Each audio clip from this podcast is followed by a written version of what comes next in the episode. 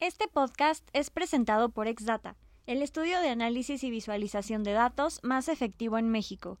Es el manual que necesitas para potenciar tus negocios y proyectos a través de los datos. El emprendimiento, la innovación siempre tiene que tener eh, eh, los pies en la tierra y la mirada en el cometa. Ya estamos apenas saliendo de lo que se denomina el traditional um, finance o traditional banking eh, y estamos eh, haciéndolo más interoperable eh, a través de la apificación de servicios financieros, eh, para luego entrar al, conocido y muy de moda Web3, que va a permitir pues generarle inteligencia artificial a muchos de esos procesos.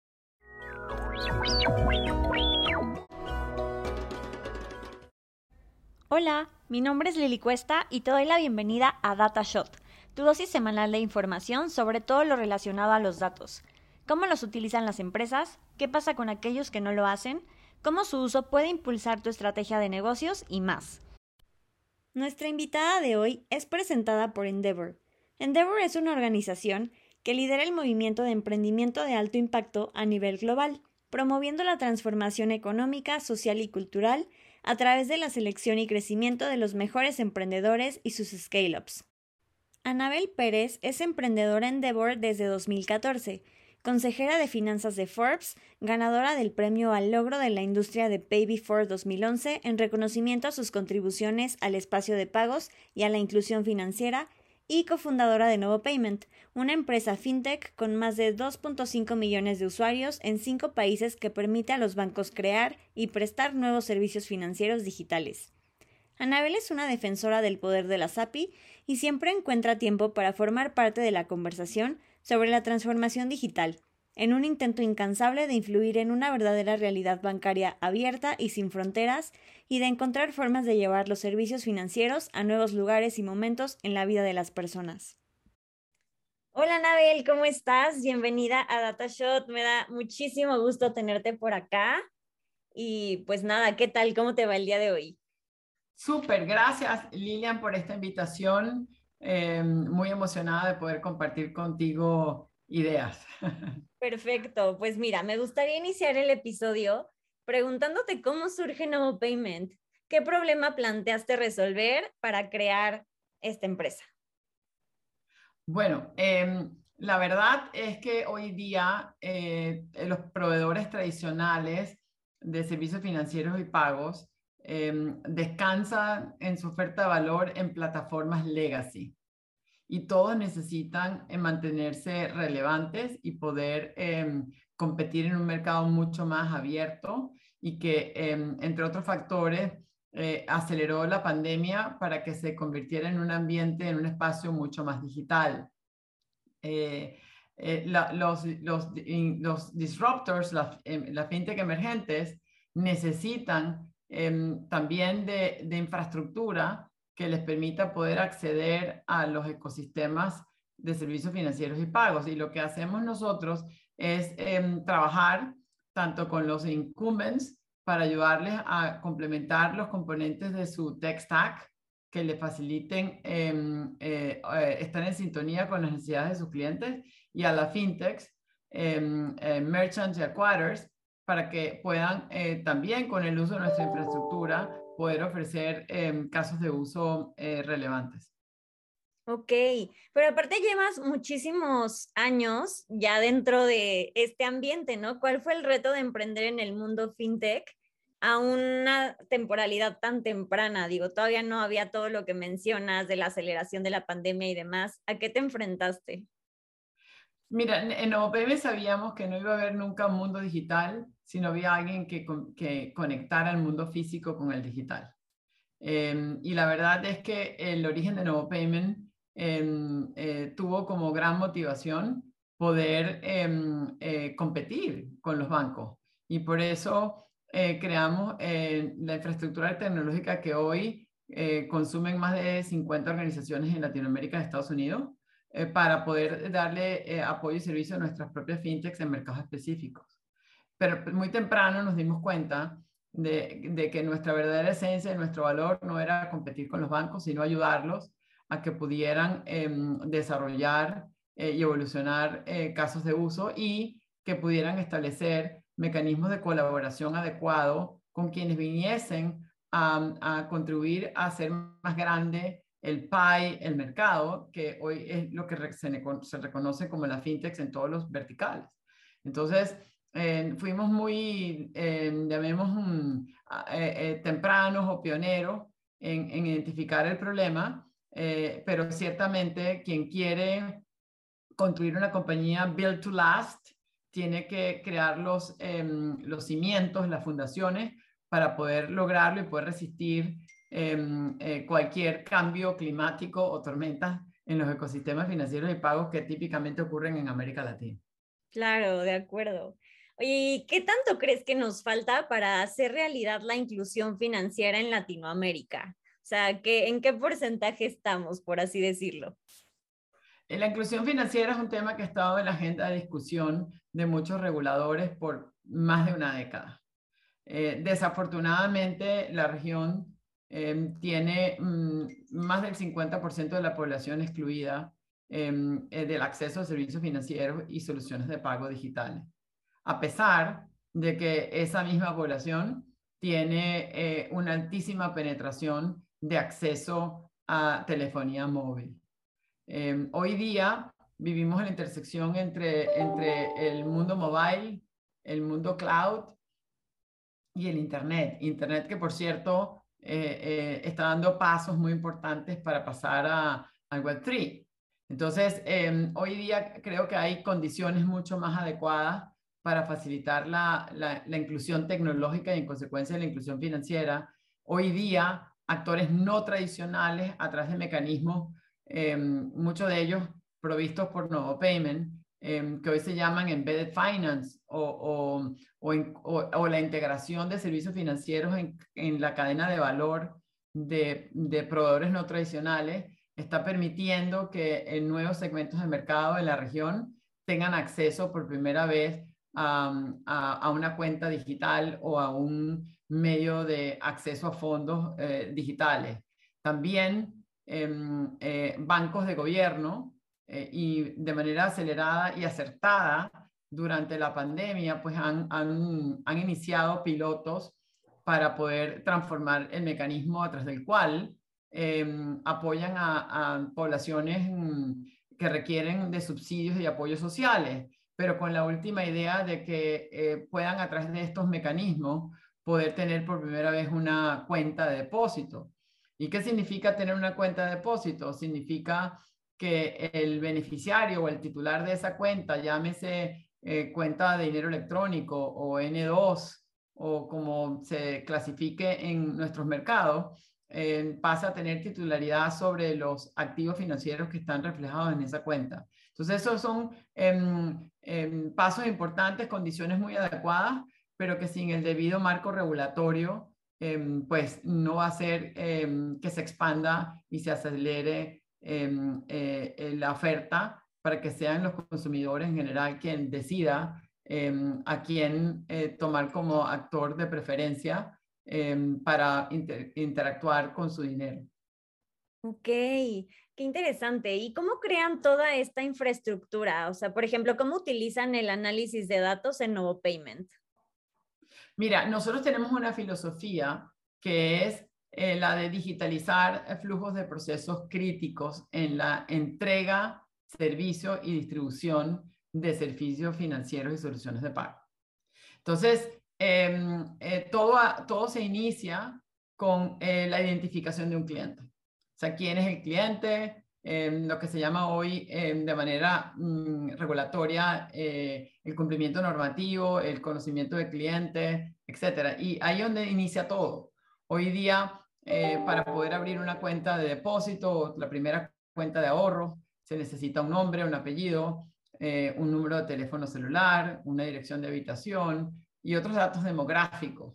Em, entonces nosotros tenemos como filosofía un concepto que llamamos follow the data, follow the money, que en comunión con el análisis de los flujos críticos nos permite a nosotros em, poder crear una oferta muy robusta Em, que, está disponible en 14 países de la región, incluyendo los Estados Unidos, para que se puedan realizar procesos de em, apertura remota de, cuentas de depósito, es en total cumplimiento normativo, eh, que la actividad transaccional del usuario pueda ser expuesta a través de interfaces móviles, em, de manera tal que los usuarios puedan tener em, claridad de cómo hacen eh, uso de sus recursos, que puedan a través de mecanismos de, de, lo que se denomina hoy social banking, Em, eh, puedan eh, interactuar con, con, su proveedor de preferencia a través de, de WhatsApp o em, de manera segura em, y puedan no solamente eh, tener acceso a información, sino también puedan originar y recibir transacciones de pago. Oh, ok. Pero, ¿y cómo llegan esta innovación para convertirse en el primer portal de APIs para servicios financieros en la región? El reto de todo emprendedor es resolver problemas. Y al resolver problemas, em, no solamente em, crear una fórmula para mejorar la calidad de vida de sus audiencias, eh, generar impacto en esas audiencias, sean consumidores, sean merchants o sean eh, eh, personas morales o empresas, sino poder expandir y ampliar el acceso a, a esos productos a precios mucho más costo eficientes para el mercado. Entonces, la base de la innovación siempre ha sido, es hoy y será resolver problemas mm, y, gracias a tecnologías emergentes se pueden recrear em, mecanismos de, creación y entrega de servicios y, de productos, pues que, se logran em, hacer más accesibles a través de hoy día, por ejemplo, a la distancia de un, teléfono celular. déjame decirte algo. Eh, en el teléfono móvil de cualquiera de los mexicanos hoy y latinoamericanos hoy, no hay gran diferencia en el tamaño de su proveedor de, servicios financieros, porque todos tienen una app. Entonces, no importa si es Banorte, no importa si es Cubo Financiero, no importa eh, si es em, eh, una, una, una Sofipo eh, de Guadalajara que tenga em, o facilite pues, el intercambio de, de servicios a través de una aplicación móvil. El tamaño para efectos del consumidor es el mismo. La gran diferencia está en la experiencia que se le ofrezca al usuario y en la capacidad de poder interactuar donde, cuando em, eh, lo desee el, consumidor eh, y al precio pues que éste pueda pagar. Ok, y hace rato que mencionabas la parte de Web3, ¿Cómo es esa incursión a, esta nueva transformación, a esta, nueva realidad ahora que todo es como mucho más transparente, que se puede ver todo a través de los contratos inteligentes? ¿Cómo conviven estas fintechs con esta nueva tecnología? Bueno, yo creo que en el emprendimiento, la innovación siempre tiene que tener los pies en la tierra y la mirada en el cometa.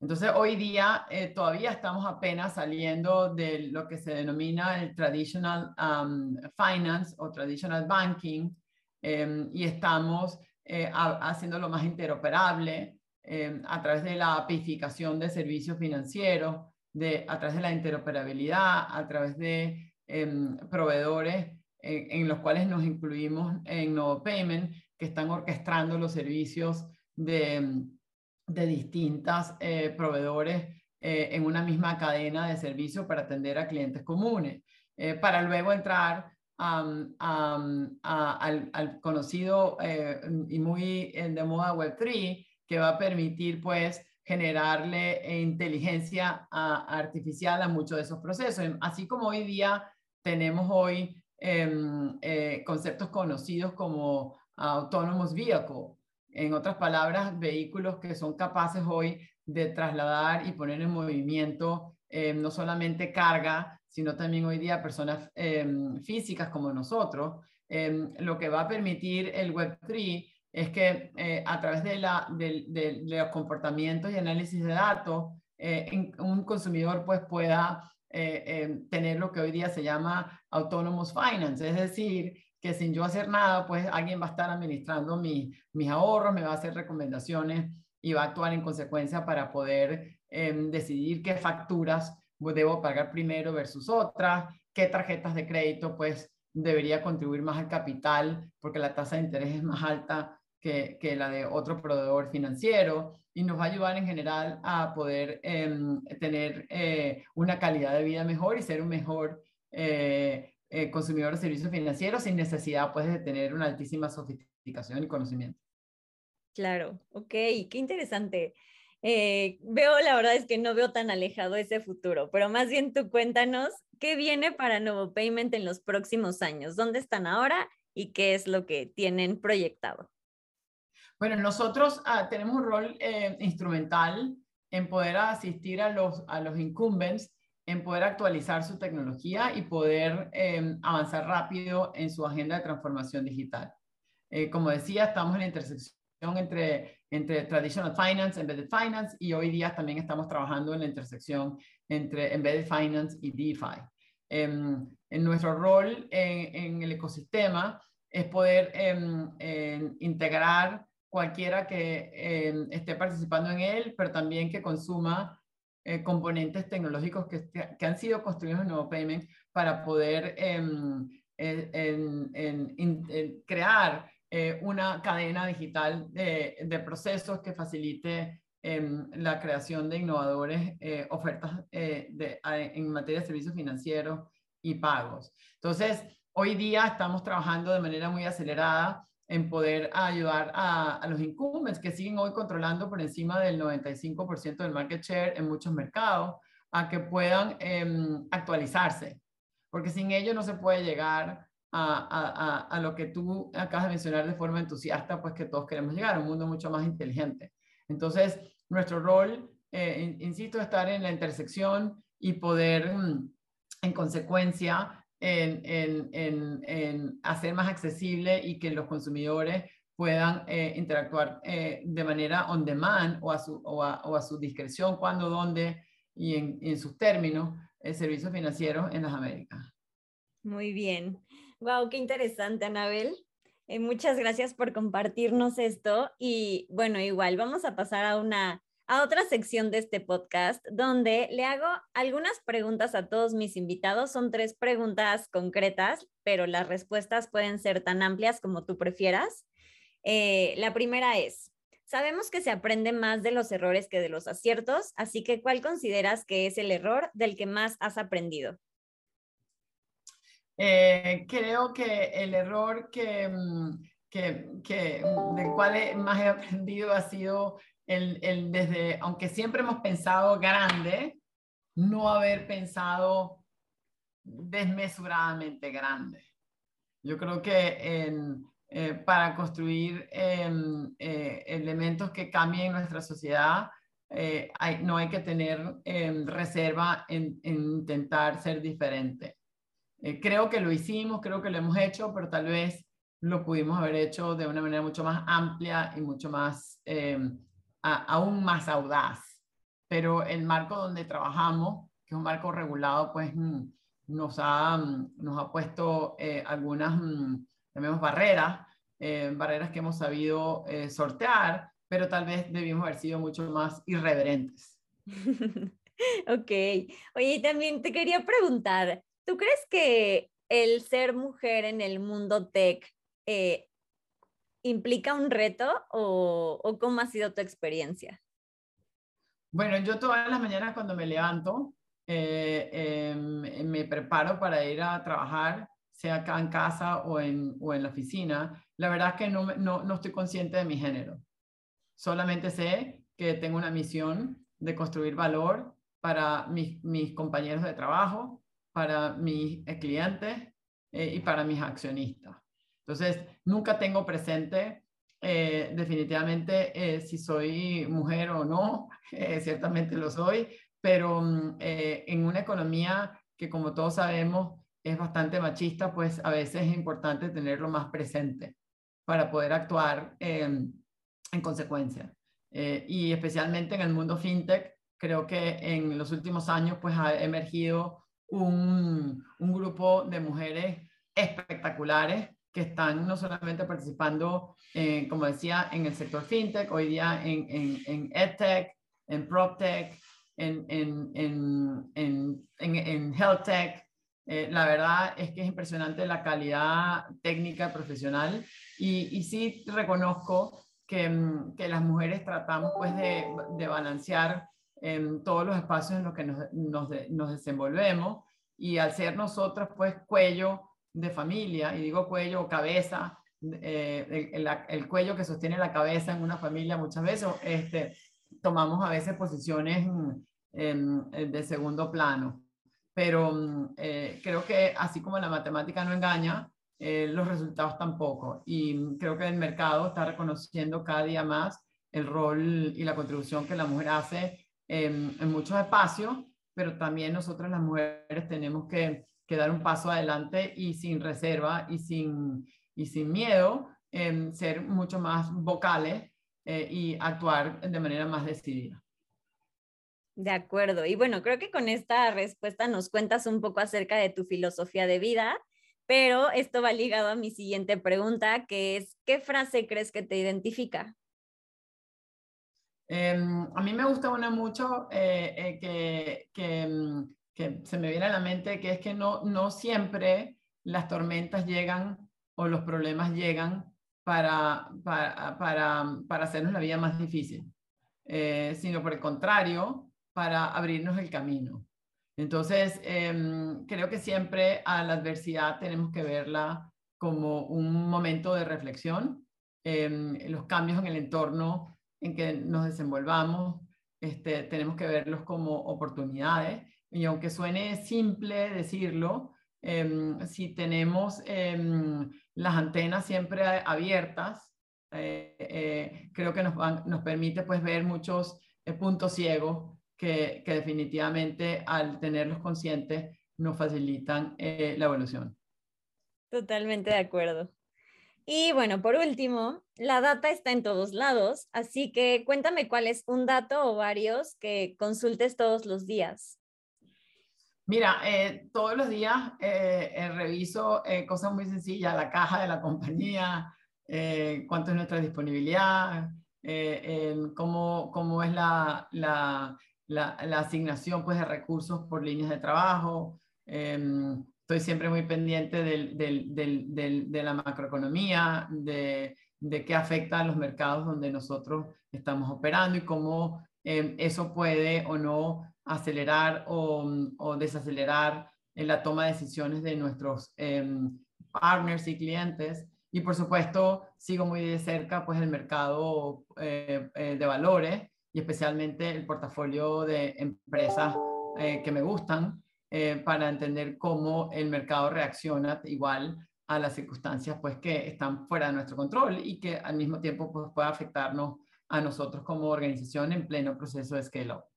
Muy bien, qué interesante. Y bueno, quiero agregar una pregunta más, que es como en, esta construcción de la empresa, bueno, en la evolución y transformación, ¿qué tanto te guías por lo que hay en el mercado, no? ¿Qué tanto volteas a ver qué están haciendo los demás? Sé que tienes una meta y un objetivo muy claro, pero ¿qué tanto influye todo esto? Mira, siempre es bueno estar informado de lo que está pasando en el mercado. Eh, nosotros tenemos un gran reto que es que tenemos que ver la cancha de cada país en los que estamos operando. Y cuando me refiero a la cancha, qué, jugadores están eh, eh, en ella, eh, quiénes están en la defensa, quiénes están en la ofensiva, quién tiene el balón en ese momento, em, y, y, ver em, y poner la mirada no solamente en el balón, sino en las jugadas y movimientos de quienes estén en la cancha. Y ahí me refiero, insisto, a los reguladores, eh, los incumbents, los disruptors y por supuesto em, eh, de manera, em, eh, llamemos de virtual reality en nuestra cabeza, nuestro rol en esa cancha. De, de, esa forma pues planteamos en la mayoría de los casos escenarios que nos permiten a nosotros crear nuestra jugada y, y, y poder anotar cestas o, o, o goles.